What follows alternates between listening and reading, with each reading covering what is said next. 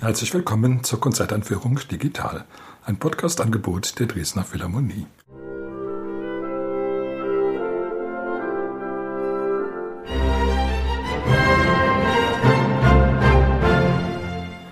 Mein Name ist Albert Breyer, ich bin Komponist und möchte Sie in die Konzerte am 27. und 28. Mai einführen.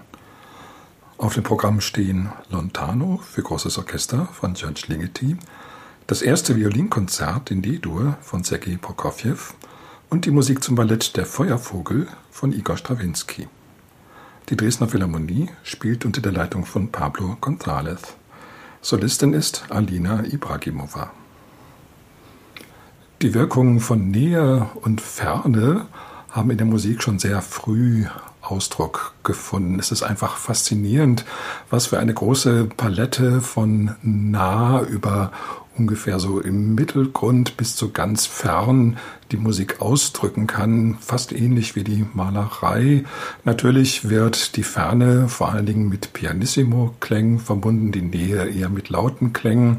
Aber es ist doch auch so, dass die Klangfarben eine Rolle spielen. Es gibt Instrumente, die klingen eigentlich fast immer nah, wie die Blechblasinstrumente und andere Instrumente wiederum, die haben immer so einen Beiklang von Ferne, etwa die Bratsche, also ein Klang, der so nicht ganz präsent ist, nicht ganz durchdringend, sondern immer so ein bisschen verschleiert.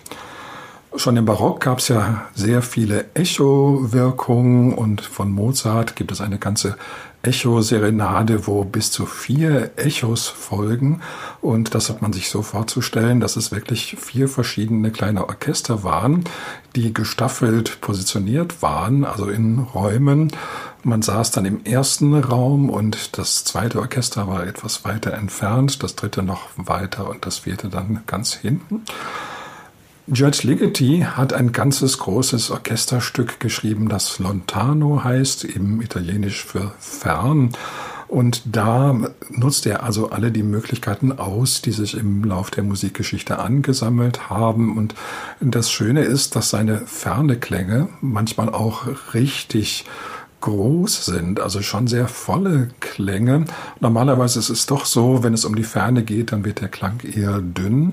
Bei Ligeti ist das nicht so. Da gibt es auch ganz sehr stark besetzte Klänge, die trotzdem fern klingen. Natürlich vor allen Dingen, weil sie im äußersten Pianissimo gespielt werden, aber auch, weil sie so strukturiert sind, dass sie immer so etwas Ungreifbares haben. Ligeti verwendet hier Toncluster, also Trauben von sehr eng beieinander liegenden Tönen so dass man manchmal gar nicht ausmachen kann, welche Instrumente alle spielen, ob es überhaupt eine Harmonie gibt. Aber diese Cluster, die lösen sich dann auch auf, die hellen sich auf und es kommen unversehens ganz traditionelle Harmonien zum Vorschein. Es ist ja so, dass auch im Erlebnis manche Klänge wir mit vergangenen Zeiten verbinden, gerade so mit archaischen Zeiten und in der Welt der neuen Musik können schon einfache Dreiklänge dann ganz fern wirken, weil sie eben doch an die gute alte Zeit des 18. und 19. Jahrhunderts erinnern.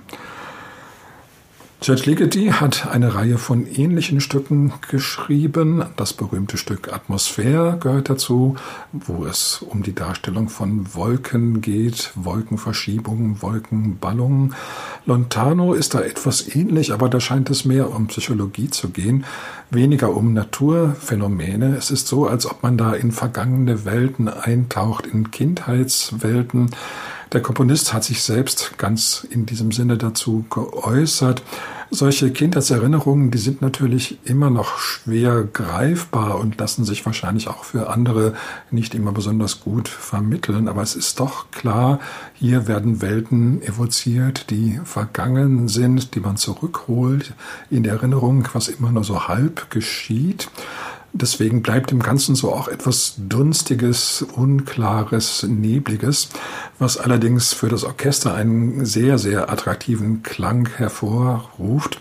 Manchmal da scheint der Nebel auch kurz aufzureißen und es scheint dann Klarheit zu herrschen, aber dann verschwimmt alles auch wieder im Halbdunkel. Als das erste Violinkonzert in D-Dur von Sergei Prokofjew uraufgeführt wurde, das war 1923, Da dachte man, nun, das ist ja eigentlich auch so ein Relikt aus der guten alten Zeit, in diesem Falle aus dem zaristischen Russland.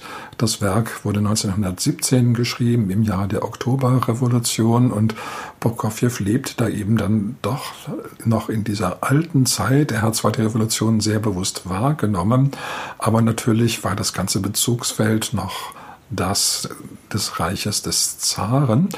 Und der Musik hört man das eben auch ein bisschen an. Sie klingt dann doch sehr spätromantisch, aber eigentlich doch in ihrer Art noch sehr gefestigt und es ist durchaus schon ein bisschen Distanz spürbar, aber man ist doch in einer Welt, die sehr geschlossen wirkt, aber eben in die Ferne gerückt.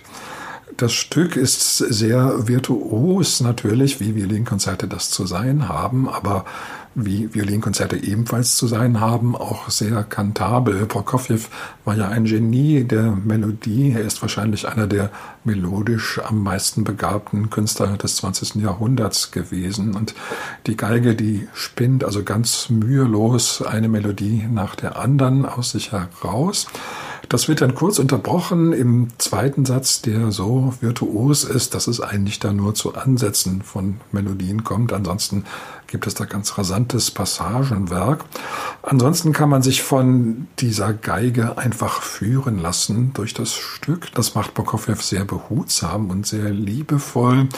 Es ist doch so, dass es Konzerte gibt, wo wirklich der Solist auf fast brutale Weise dominiert und das Orchester ganz in den Hintergrund drängt.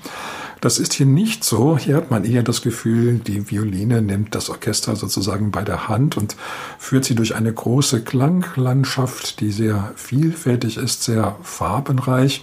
Natürlich dominiert sie auch, das soll sie ja auch, aber dem Orchester, wie gesagt, dem bleibt durchaus nicht nur eine dienende Figur. Es ist eher so, als ob der Solist die anderen Instrumente des Orchesters um sich herum versammelt und jedem seine besondere Aufgabe zuweist. Das Konzert hat eine Weile gedauert, bis es überhaupt aufgeführt werden konnte. Prokofjew musste lange nach einem geeigneten Solisten suchen, aber als es dann endlich soweit war, war das Stück dann auch sehr erfolgreich und hat Prokofjews Karriere sehr geholfen. Eine andere Art von Ferne ist die Ferne der Märchenwelt, die auch wieder sehr stark was mit dem Unbewussten, Unterbewussten zu tun hat. Wahrscheinlich lebt ja jeder, auch der aktuelle lebt, auch immer noch so halb in einer unterbewussten Märchenwelt, wo einfach die Gesetze der Logik, der Realität nicht gelten, wo ganz andere Beziehungen herrschen. Für die Kunst war das natürlich immer wunderbar, sich in dieser Zwischenwelt aufzuhalten. Und diese Zwischenwelt, die durfte dann manchmal auch ganz äußerlich werden, sozusagen das Innerste nach außen gekehrt. Und das fand sehr brillant statt in Igor Strawinskys drei großen Balletten, die seinen Ruhm begründeten. Der Feuervogel, Petruschka und Le Sacre du Printemps. Der Feuervogel eben das erste dieser Ballette, mit dem Strawinski aber sogleich einen sagenhaften Erfolg hatte. Das Stück beruht auf zwei russischen Märchen, die auf ziemlich geniale Weise miteinander verknüpft werden. Es geht also um den Helden Ivan Zarewitsch, der den Feuervogel fängt und dieser Feuervogel ist ein wirklicher Wundervogel mit magischen Kräften. Ivan gerät in den Garten des bösen Zauberers Kostschei, der unter anderem Jungfrauen gefangen hält und auch Ritter verzaubert hat. Und mit diesem Kostschei ist da natürlich nicht gut Kirschen zu essen, aber der Feuervogel weiß Rat, nämlich die Seele von dem Zauberer, die ist in einem Ei verborgen und wer dieses Ei zerschlägt, der hat damit auch den Zauberer getötet. Alle Gefangenen des Zauberers, die Jungfrauen, die Ritter, werden wieder frei und unter den Gefangenen war natürlich auch eine wunderschöne Jungfrau, die der Zarewitsch dann heiraten darf. Das Ganze liest sich, wenn man nur auf die Handlung achtet, eigentlich ziemlich konventionell, ebenso ein Zaubermärchen. Aber die Ausstattung, mit der das Ballett dann versehen wurde bei der Uraufführung, die war außerordentlich prächtig. Man hat an nichts gespart, nicht an Kostümen, nicht an Dekorationen. Die Pariser waren hellauf begeistert, aber sie waren begeistert vor allen Dingen auch von der wunderbaren, gänzlich neuartigen Musik von Igor Strawinski. Strawinski war damals noch sehr unbekannt. Er hatte eine solide musikalische Ausbildung am Petersburger Konservatorium hinter sich und er hat auch ein bisschen Glück gehabt, den Auftrag zu diesem Ballett zu bekommen. Erst sollte ihn Anatoli Lyadov bekommen. Ein sehr, sehr guter Komponist, dem aber der Ruf vorausging, dass er ausgesprochen faul war.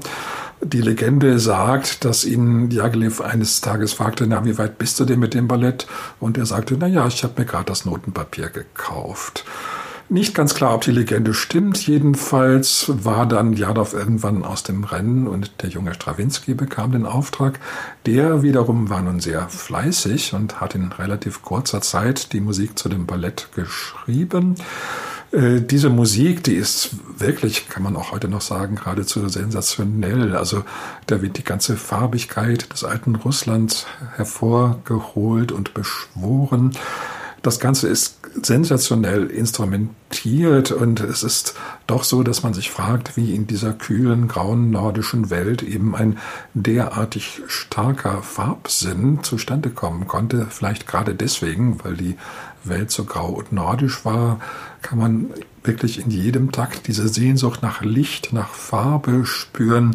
Der Feuervogel selber ist ja so eine Art Farbereignis. Man muss sich da ganz grell rote und gelbe Flammen vorstellen. Auch der Zaubergarten des bösen Zauberers ist natürlich voll von bunten Blumen. Und auch die Handlung wird so präsentiert, dass das Wort Farbe dafür wirklich fast an allen Stellen das richtige Wort ist. Also es wird in jeder Hinsicht auf Farbeffekte geachtet. In der Musik kam natürlich Stravinsky dabei seine große Erfahrung in der Instrumentationskunst zugute, aber auch, und das war relativ neu, seine Kunst eben charakteristische Motive zu bilden, charakteristische Themen, die man auch wiedererkennen kann und natürlich das ganz große Plus von Stravinsky, seine rhythmische Begabung, dass alle diese farbigen Klänge eben auch noch in Bewegung gesetzt werden, dass diese Klänge leben. Das Ganze ist dann ein einziger großer Farbenrausch und Bewegungsrausch geworden und die Begeisterung, die er damals beim Pariser Publikum ausgelöst hat, die kann man auch heute noch sehr gut nachvollziehen. Zum Abschluss noch einmal der Hinweis auf die Konzerte.